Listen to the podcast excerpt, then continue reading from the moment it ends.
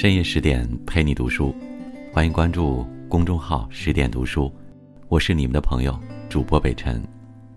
我在首都北京，有一些寒意的冬夜，陪你一起度过稍后的时光。今天我们来分享的是如风大家的文字，去了解左宗棠的做人之道。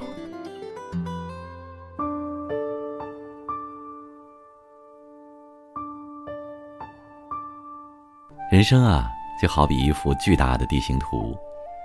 如果说精明是起伏的丘陵，那厚道就是绵延的山脉；如果说计较是涓涓的溪流，那坦诚就是澎湃的大海；如果说强势是不毛的荒漠，那和善就是肥沃的平原。做人啊，精明不如厚道，计较不如坦诚，强势不如和善。老子中说：“大智若愚，大巧若拙。待人之道，精明不如厚道。”《红楼梦》中，宝玉至太虚幻境，看见一首形容王熙凤的曲子：“机关算尽太聪明，反误了卿卿性命。”做人不必太精明，太会算计的人，往往会失去很多东西。人不能总想占小便宜。总想自己的利益最大化，当你回归厚道时，反而会比精明得到的更多。左宗棠大概是晚清重臣中最不精明的一个，四十九岁创建储君，官至两江总督，在清代高薪养廉的政策下，总督每年可获得养廉银两万两，钱财与权势声望都握在手中。但左宗棠并没有用钱权为自己的家族谋利益，这样看来，他确实不够精明，可以说有一股傻气。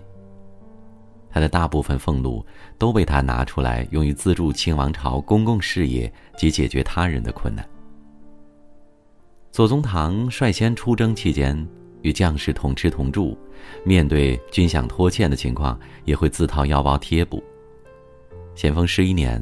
也就是一八六一年，他在家书中说：“自入军以来，非宴客不用海菜，穷冬犹衣运袍。”同治二年，也就是一八六三年，在回复友人来信中说：“上年连凤并入军用，亦未感划算。”老话说：“小胜靠智，大胜靠德。”常怀宽厚之心，厚道待人。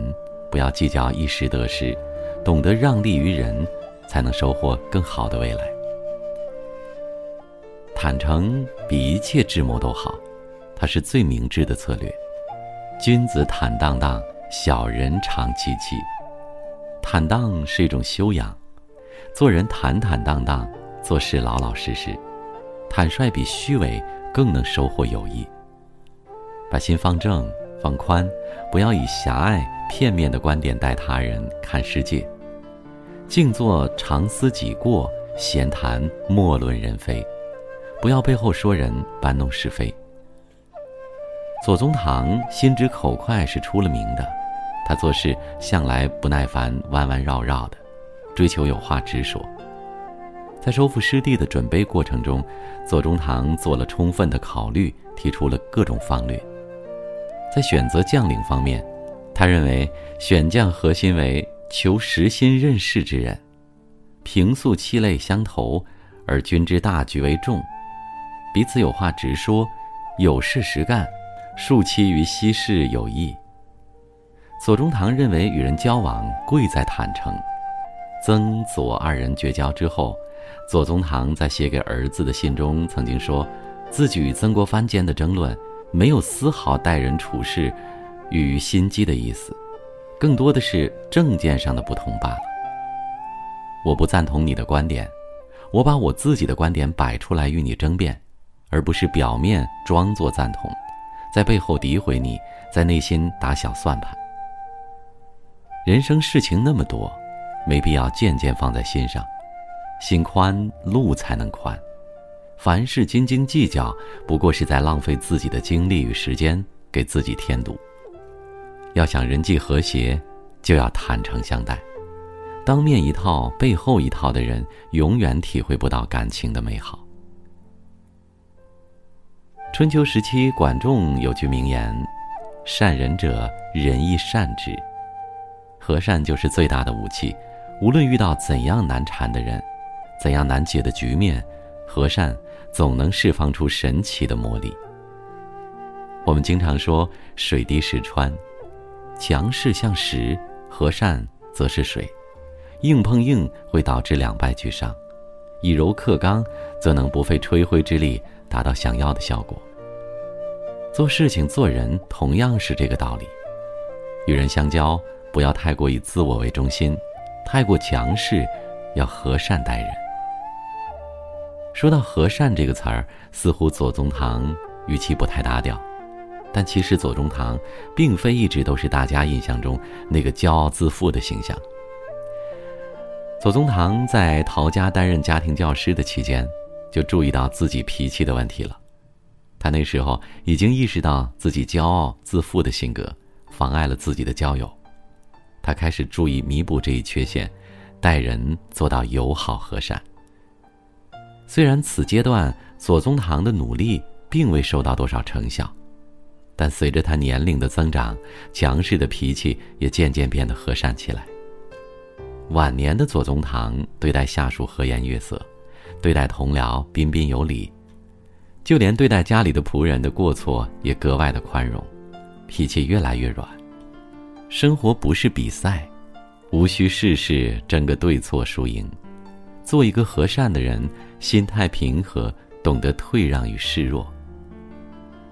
每个人都有每个人的思想与生活，不要试图改变别人的生活，要懂得接受别人不同的观点看法，尊重别人的选择。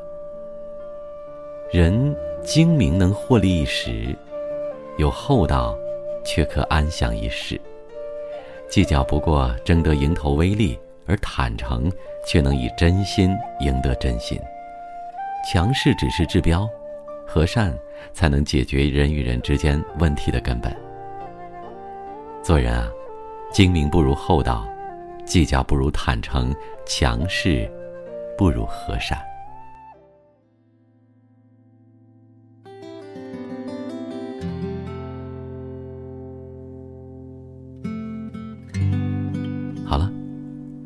今天，从左宗棠的处世之道、为人之道当中，你是否和北辰一样，也有了不小的收获呢？在文章的结尾，想宣布一个好消息：为了帮助大家提升自己的素养和层次，十点读书开放了一座成长图书馆。在这里，既有《解忧杂货店》《肖申克的救赎》《简爱》这样影响全世界的经典名作，也有自控力。非暴力沟通，这样的职场实用宝典，免费开放十天陪你听本书。如果你有兴趣，欢迎搜索关注微信公众号“十点读书”，进入成长图书馆，跟我们一起阅读好书，成为更好的自己。我是你们的朋友主播北辰，如果你有兴趣，也欢迎关注我的微信公众号“北辰在找你”，那里依然有好文章和好声音陪你。今晚的分享就是这些，祝你晚安。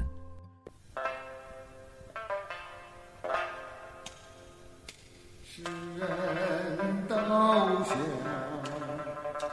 圣贤好，唯有功名忘不了。古今将相在何方？黄忠一对草没了，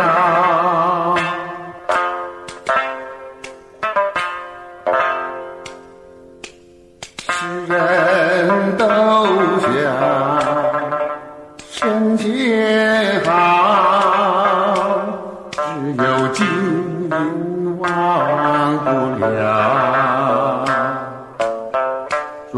终朝之恨，聚无多。